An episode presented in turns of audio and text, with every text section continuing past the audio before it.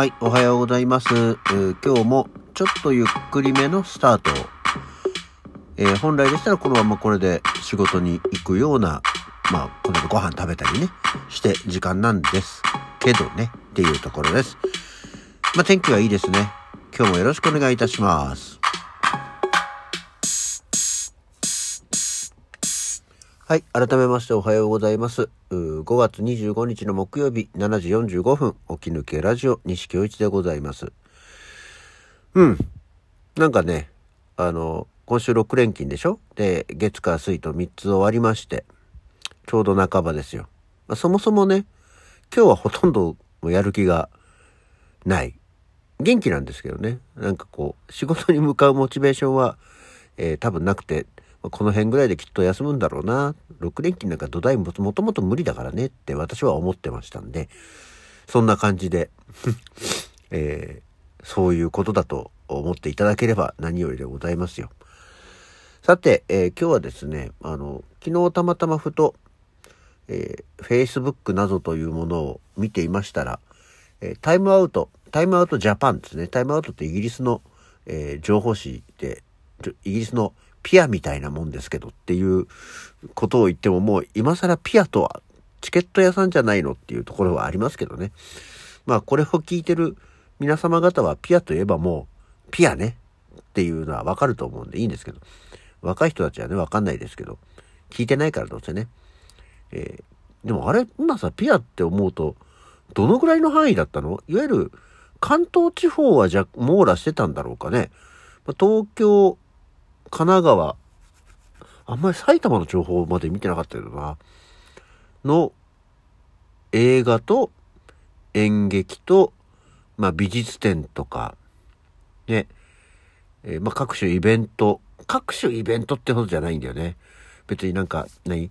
どっかで肉、肉フェスやりますみたいな、食べ物のフェスが、みたいな、まあ昔はそんな食べ物のフェスが、みたいなのはなかったような気がしますけど、えーまあ映画、どこで映画が何時からやってるとか、ね、えーお芝居がどこで、えーや、いつ、いつからやってるとか、えーはみ出しユートピアとか、っていう、紙面のね、えー上下左右すべてのところにいろんな字が書かれていたもので大変重宝したものでしたね。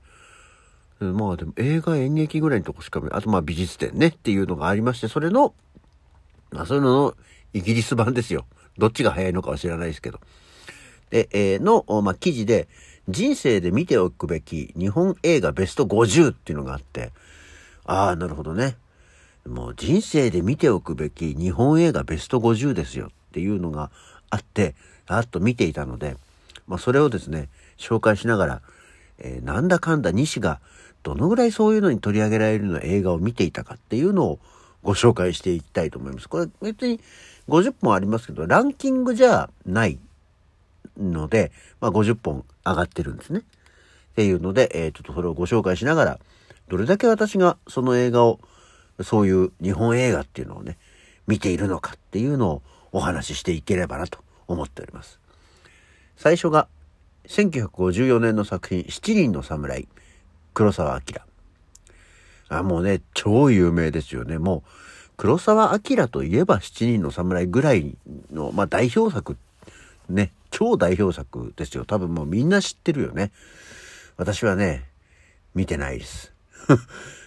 確か。多分ね、これはでもね、あの、見てたと思うんですけど、全然記憶にない。あの、多分ね、ちゃんとまともに見てない。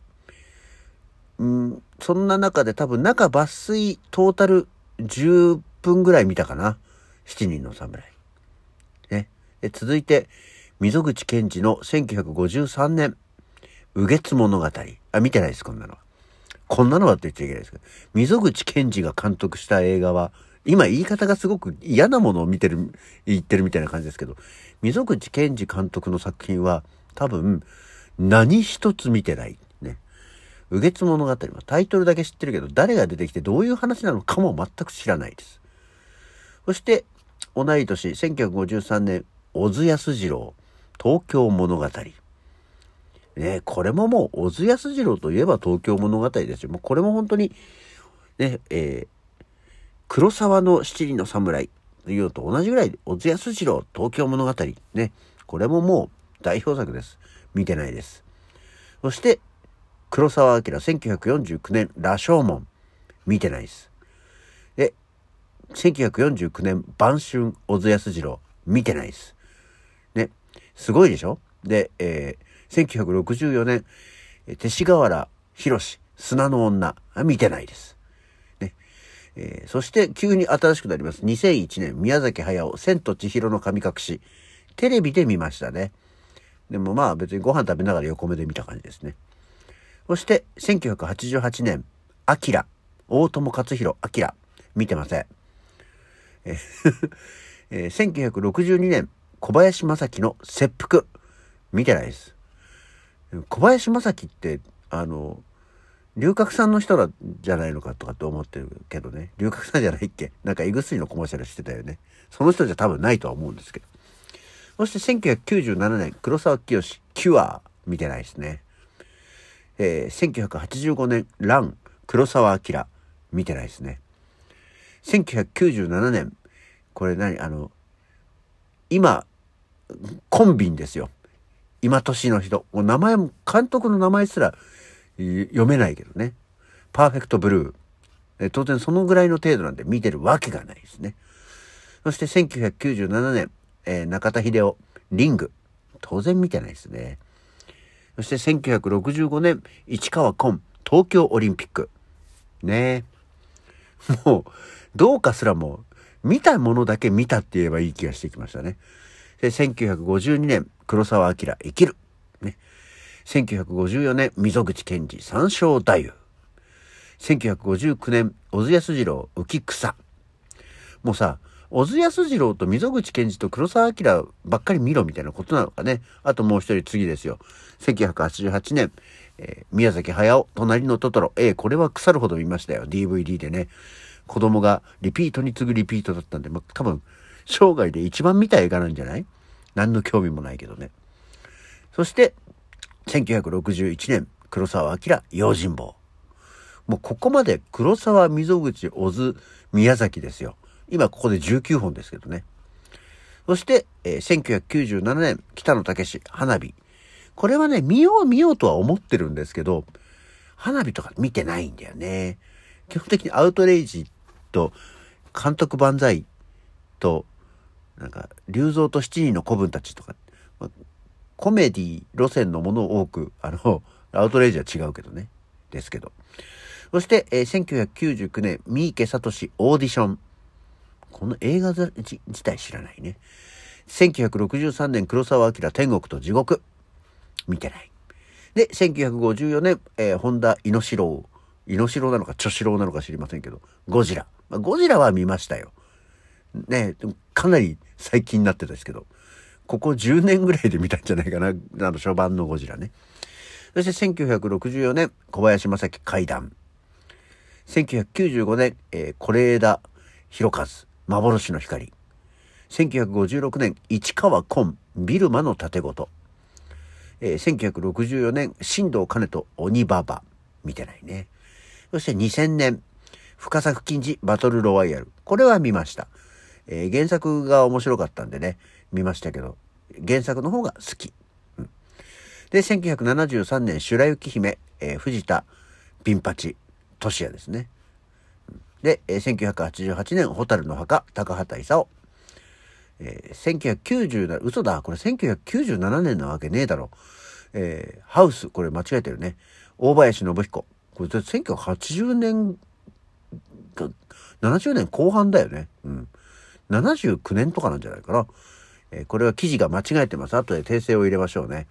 これは見ましたね、ハウス。まあ、面白い、キッチュな、へんてこなホラーでしたね。怖い要素も結構多いですけどね、面白かったですね。そして、えー、1976年、大島渚、愛のコリーダ。2004年、是枝和弘和、誰も知らない。1969年、松本敏夫、バラの葬列。2008年、そのシオン、愛のむき出し。1961年、えー、田中絹代、女ばかりの夜。1985年、伊丹十三、タンポポ。タンポポもな、多分見たような気もしますぐらいです。見てないような気もします。見てないような気がするのは3割。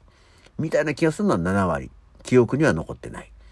そして1965年、内田トム、飢餓海峡。1960年、成瀬幹雄、女が階段を登るとき。1993年、北野武ソナチネ。で、えー、2021年、浜口竜介、ドライブ・マイ・カー。1959年、市川紺のび。1983年、今村翔平、奈良山武士公。1966年、鈴木清純、東京流れ物。1953年、えー、衣笠貞之助、地獄門。1989年、塚本慎也、鉄夫。鉄夫は見たな。えー、初版の方、一作目の方ね、です。えー、1980年、えー、石井、今、学流って名前になってますけど、狂崎サンダーロード。えー、2008年、えー、滝田洋次郎、送り人。1997年、川瀬直美、萌えの巣作。で、2018年、えー、上田慎一郎、カメラを止めるな。まあ、これは見ましたね。で、いや、ごめん、えっ、と、東京オリンピックも途中で入ってた。え、東京オリンピックも当然見てませんけど、え、市川崑だったよね。で、えー、っていうのが50本なんですって。ああ、やっぱり紹介してるだけで時間かかっちゃった。というわけで、えー、人生で見るべき、えー、日本映画、ほとんど見てないっていうことが分かりましたけど、皆さんはどのぐらい見ましたか？もう多分ね、名前はみんな知ってるような、ああ、ああ、ああっていうようなね、もうカラスみたいな感じになるような50本でしたけどね。まあ別に見てなくたって大丈夫ですよ。多分、あの、見なくたって何にも変わんない。見た、見たって変わんない。っていうようなことでございました。あ、紹介だけで終わっちゃう。というわけで、えー、今日の起き抜けラジオはこの辺で、それじゃあまた次回。